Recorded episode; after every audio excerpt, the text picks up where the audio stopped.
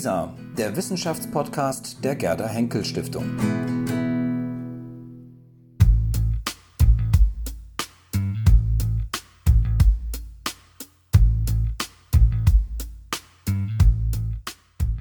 Eingeladen, sondern sind noch gekommen zu, dem, zu der Diskussion über Verständnis der Gesundheit. Das war jetzt so umfassend. Und der nächste Vortrag wird genau diese historischen Perspektiven aufnehmen, aber in die Gegenwart transponieren. Und Herr van der Eyck wird sprechen über Gesundheit als Lebensstil und Verantwortung. Ich denke, wir fassen das zusammen nachher in der Diskussion. Das, denke ich, äh, ist äh, thematisch äh, begründet, Herr van Eyck.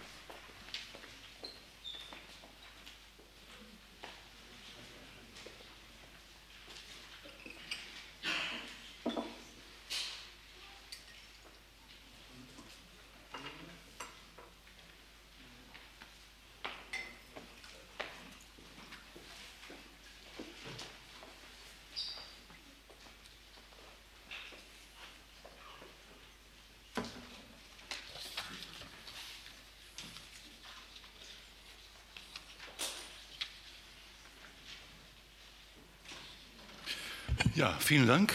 Es geht weiter mit ähm, Geschichte, aber wir fangen in der Gegenwart an.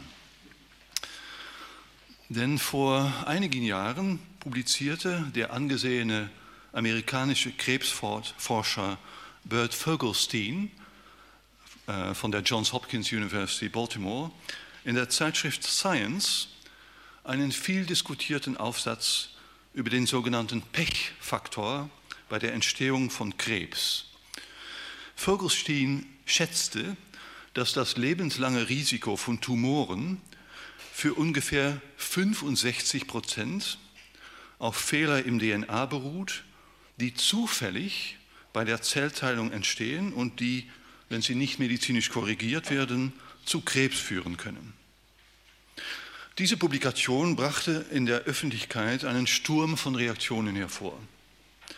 In den Schlagzeilen der Zeitungen hieß es, dass jetzt wissenschaftlich nachgewiesen sei, dass es hauptsächlich eine Frage des Pechs oder des Glücks sei, ob man Krebs bekommt oder nicht.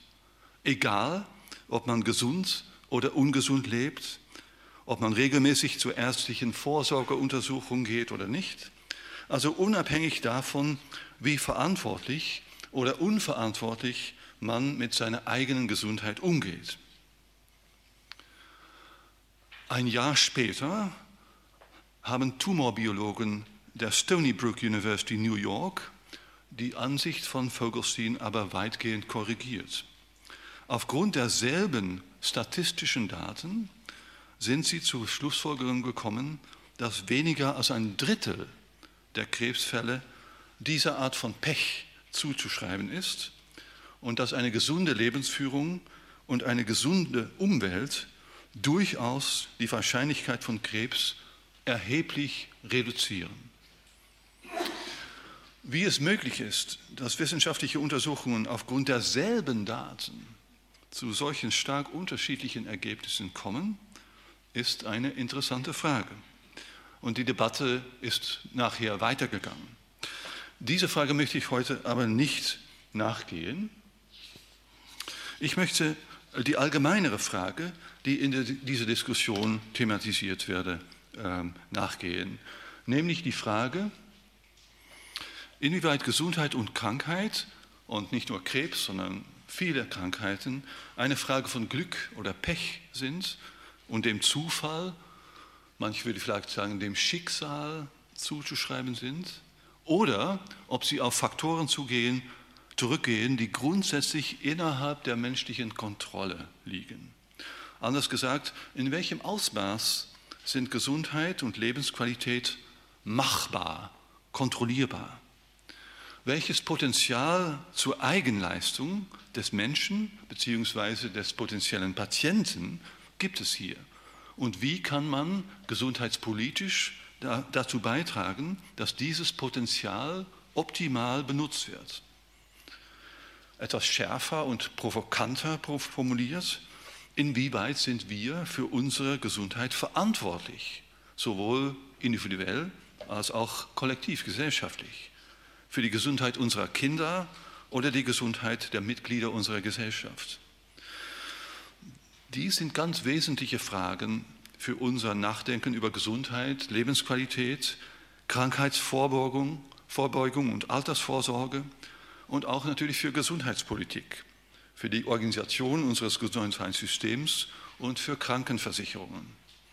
Denken Sie alleine schon an die riesigen Gesundheitsprobleme, die es in der heutigen Gesellschaft mit dem sogenannten Lifestyle-Related Illnesses äh, zu bewältigen gibt, wie gewisse Formen von Adipositas und Diabetes mellitus. Das Denken über diese Fragen ist nicht neu, sondern es hat eine lange Geschichte. Und in diesem Vortrag möchte ich Sie zu den Wurzeln dieses Denkens zurückführen, ja zu den Wurzeln unserer medizinischen Wissenschaft, nämlich zum antiken Denken über Gesundheit von Leib und Seele. Denn die grundsätzliche Frage nach der Machbarkeit der Gesundheit und der Mitverantwortlichkeit für die Gesundheit wurde zum ersten Mal im griechisch-römischen Altertum ausdrücklich gestellt von Ärzten wie Hippokrates, Diokles und Galen, von Philosophen wie Aristoteles und Platon. Und hier sehen Sie, ich bin normalerweise kein Bildmensch, aber einige Bilder dürfen nicht fehlen. Also der große Hippokrates, der Vater der Medizin, wurde schon genannt im folgenden Vortrag. Weniger bekannt, aber nicht weniger wichtig ist Diokles von Charistos, der, äh, der Autorität im Bereich von gesundem Essen. Sie sehen, dass er hier steht bei einem schönen Tisch und da mit seinem Finger lehrt über, wie man gesund essen und trinken kann. Dann gibt es Galen von Pergamon, der berühmte Arzt, Philosoph. Hier in der Akademie gibt es ein großes Projekt über die Werke des Galen.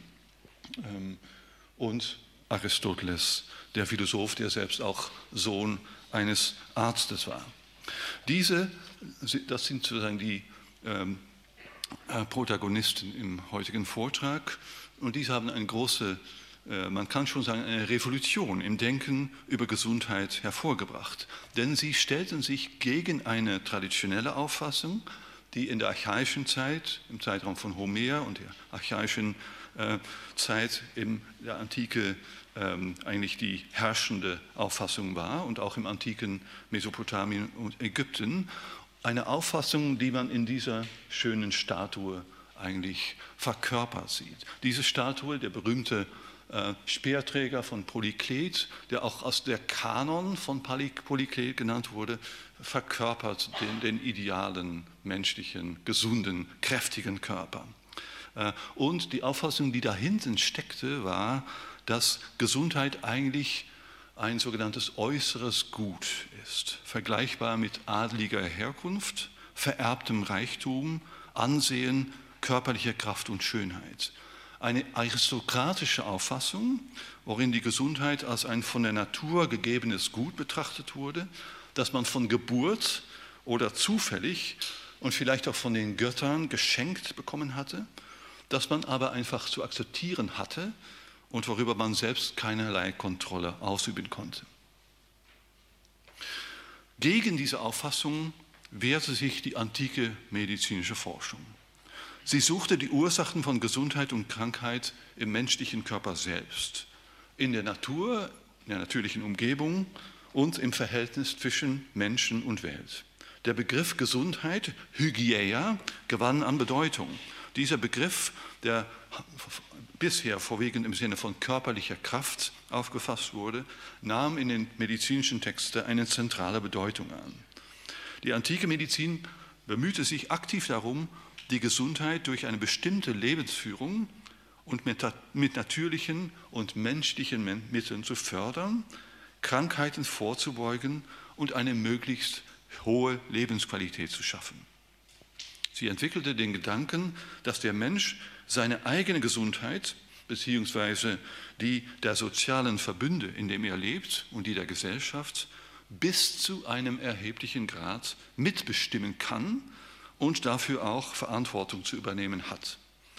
Die Gesundheit wurde somit als ein grundsätzlich erreichbarer Zustand betrachtet, als etwas, wofür man sich einsetzen kann, wofür man sich auch anstrengen und kämpfen kann, wenn nötig mit Hilfe eines Experten, eines Arztes.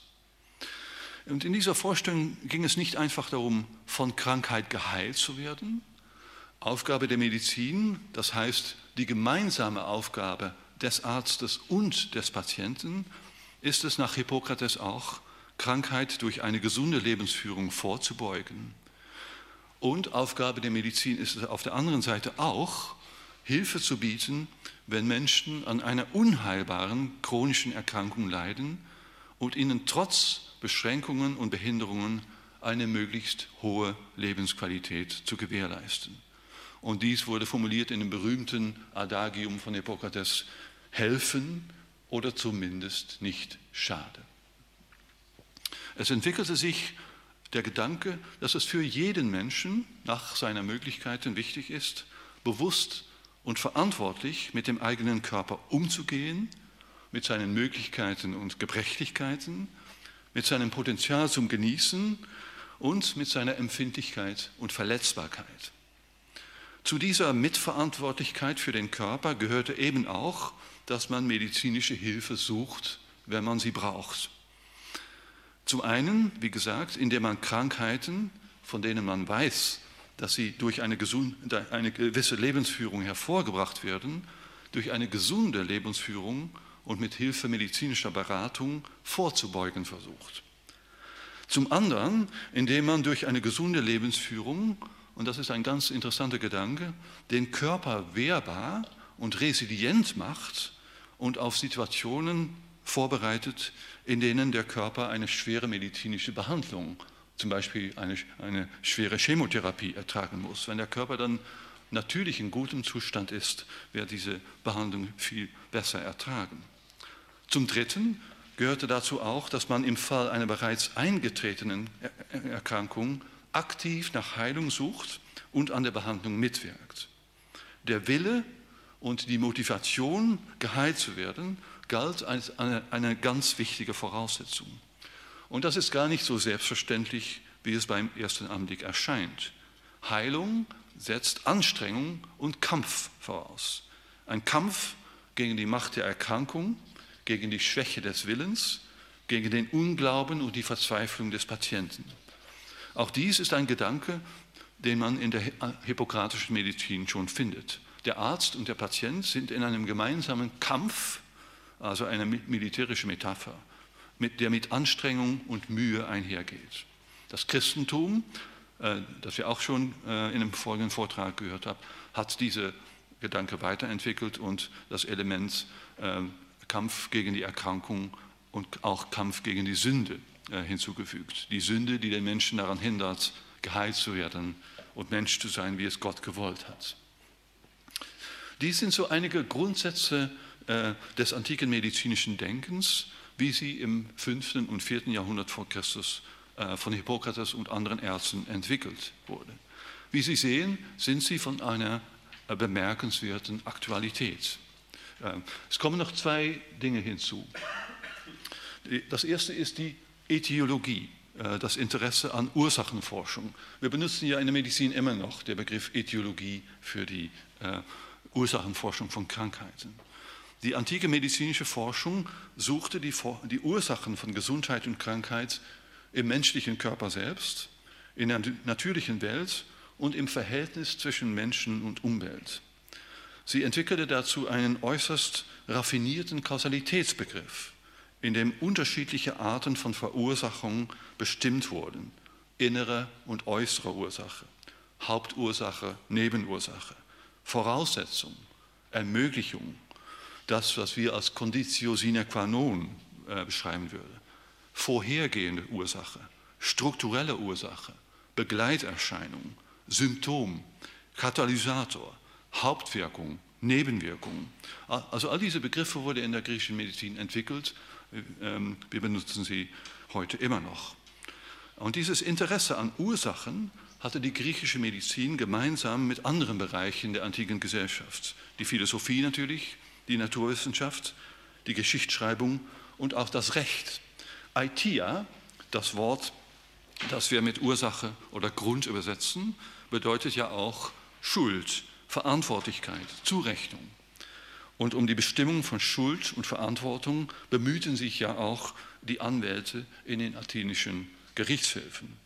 Auch dort im griechischen Rechtsdenken und Gerichtsverfahren gab es ein differenziertes Verständnis von verschiedenen Arten von Verantwortung, Schuld und Zurechnung. Viele von diesen Unterscheidungen im Bereich der Kausalität sind in der heutigen Medizin noch immer gültig. Dann die, der zweite Begriff, das ist die Diätetik, die Lehre des bewussten Umgangs mit dem Körper. Das griechische Wort Diaita hat ein viel breiteres Bedeutungsspektrum als unser Diät. Diaita umfasst nicht nur gesundes Essen und Trinken, sondern auch Arbeit, Erholung, Sport, Massage, Stimmübung, Baden, Körperpflege, Schlafen und Wachen, Sexualität sowie all das, was wir heutzutage als Fitness und Wellness bezeichnen. Die Diätetik war einer der drei wichtigen Teilbereiche der Medizin neben der Chirurgie und der Pharmakologie. Sie war aber nicht nur eine Methode zur Behandlung von Krankheiten, sondern auch einer der wichtigsten Bestandteile der Gesundheitsvorsorge. Es ging hier um eine strukturierte Lebensführung, einen bewussten Umgang mit dem Körper. Und diese Lebensregeln variierten je nach Geschlecht, Alter, sozialer und wissenschaftlicher Lage, Klima und Lebensumständen der Person, für die sie gemeint waren. Aus diesem Grund verfassten die griechischen Ärzte nicht nur wissenschaftliche Abhandlungen, sondern auch popularisierende Texte, die für den Laien zugänglich waren ähm, sodass sie nicht immer direkt von einem Arzt, von der Anwesenheit eines Arztes abhängig waren, sondern auch selbst ähm, sich einsetzen konnten. Es ging darum, dass für jeden Menschen passende, je nach persönlichen Umständen unterschiedlich gestaltete Gleichgewicht zu finden. Diokles von Charistos, der Experte im Bereich von der Diätetik im 14. Jahrhundert vor Christus, äh, ähm, schreibt in seinen Schriften über, was er das Passende nennt, Tohamoton, das für jeden Menschen unterschiedlich sein kann. Und so hat er Abhandlungen über äh, Lebensregeln für Reisende, für Seefahrende, für Jüngere und Ältere, für Ledige und Arbeitsame, sowie Vorschriften über die beste Zubereitung von Speisen und das richtige Verhalten beim Weintrinken während des Symposiums. Zu den Themen gehörten auch die Erziehung von Kindern und die Versorgung von älteren Menschen. Und Galen von Pergamon, also einige Jahrhunderte später, widmete in seiner großen Schrift über, die Gesundheit ein ganzes Buch der Frage, wie man auch in hohem Alter das Leben genießen und sein Potenzial als Mensch zur Entfaltung und zum Blühen äh, bringen kann. Ziel der Diätetik war nicht nur die Vorbeugung von Krankheiten, sondern auch die Erhöhung der Gesundheit und der Lebensqualität, entsprechend den Möglichkeiten, die die Situation des jeweiligen Menschen bot. Also auch in Zuständen von Behinderung, von Schwäche und auch unheilbarer chronischer Erkrankung. Denn, sagte Galen, Gesundheit, Lebensqualität sind relative, graduelle Dinge, die für jeden Menschen in jeder Lebensphase unterschiedlich gestaltet sind. In Jugend und Alter, in Zuständen körperlicher Fitness, aber auch in Zuständen von Schwäche, abnehmender Lebenskraft und chronischer Behinderung. Wie Sie sehen, sind diese Gedanken, diese antiken Gedanken von einer erstaunlichen Aktualität. Heutzutage lesen wir ja in den Zeitungen, in den Magazinen der Krankenkassen und in Flyern im Wartezimmer beim äh, Hausarzt vielfach über die Wichtigkeit einer gesunden Lebensführung zur Vorbeugung von Krankheiten wie Diabetes und zur Bewältigung von Stress oder Bluthochdruck. Auch die Frage, wie man trotz Beschwerden, Behinderung oder unheilbarer chronischer Erkrankung immerhin eine angemessene Lebensqualität erreichen kann, findet in der heutigen Medizin und in der Gesellschaft viel Beachtung. Ein dritter Punkt, der heutzutage viel diskutiert wird und der auch antike Wurzeln hat, ist die personalisierte oder die individualisierte Medizin. Die Bestimmung eines therapeutischen Trajektes, das ganz präzise auf den individuellen äh, Zustand eines Menschen abgestimmt ist. Auch dieser Gedanke wurde in der antiken Medizin mit ihrer Betonung für das für jeden Mensch passenden schon weitgehend vorbereitet. Galen spricht in diesem Zusammenhang von der Eigentümlichkeit, griechisch Idiotes, der, der persönliche Eigentümlichkeit des individuellen Gesundheitszustands des individuellen Menschen. So viel Patienten, die an derselben Erkrankung leiden, auch gemeinsam haben, jeder Mensch, jeder Patient hat wieder seine eigene oder ihre eigene besondere Beschaffenheit. Es kommt darauf an, diese Besonderheiten auch Rechnung zu tragen in der medizinischen Versorgung. Hippokrates sagte, dass der Arzt sowohl die gemeinsame Natur aller Menschen, die Koine, Physis, Panton, Anthropon, als auch die eigentümliche Natur, die Ideaphysis eines einzelnen Menschen berücksichtigen muss, um die richtige Diagnose zu erstellen und die angemessene Behandlung zu bestimmen. Mein letztes Thema ist die Gesundheit der Seele. Und das hat auch Herr Nohr schon angedeutet. Und das bringt uns zu den Philosophen, insbesondere zu Aristoteles. Denn auch in der griechischen Philosophie gewann die Gesundheit an Bedeutung. Aristoteles billigte der körperlichen Gesundheit eine wichtige Rolle für moralisches und intelligentes Handeln zu.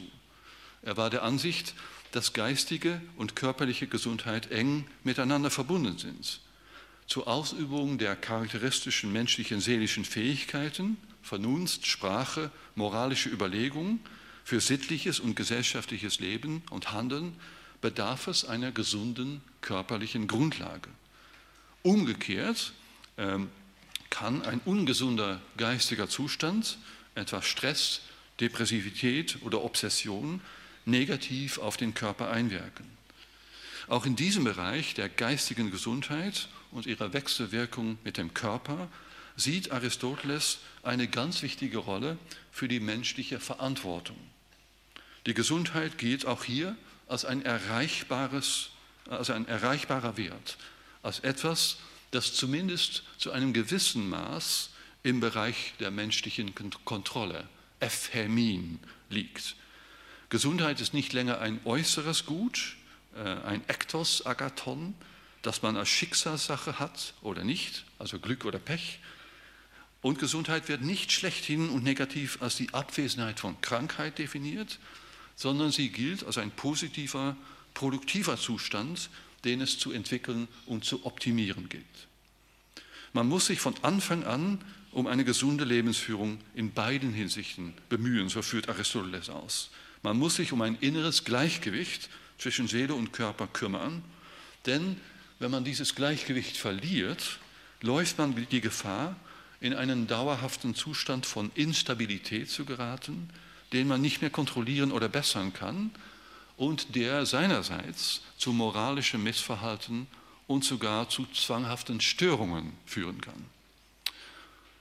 Fast ein ganzes Buch seiner nikomachischen Ethik widmet Aristoteles dem Problem der Willensschwäche, der Akrasia eine Art pathologischer Mangel an Selbstkontrolle, die den Menschen in seinen moralischen Entscheidungen entgleisen lässt.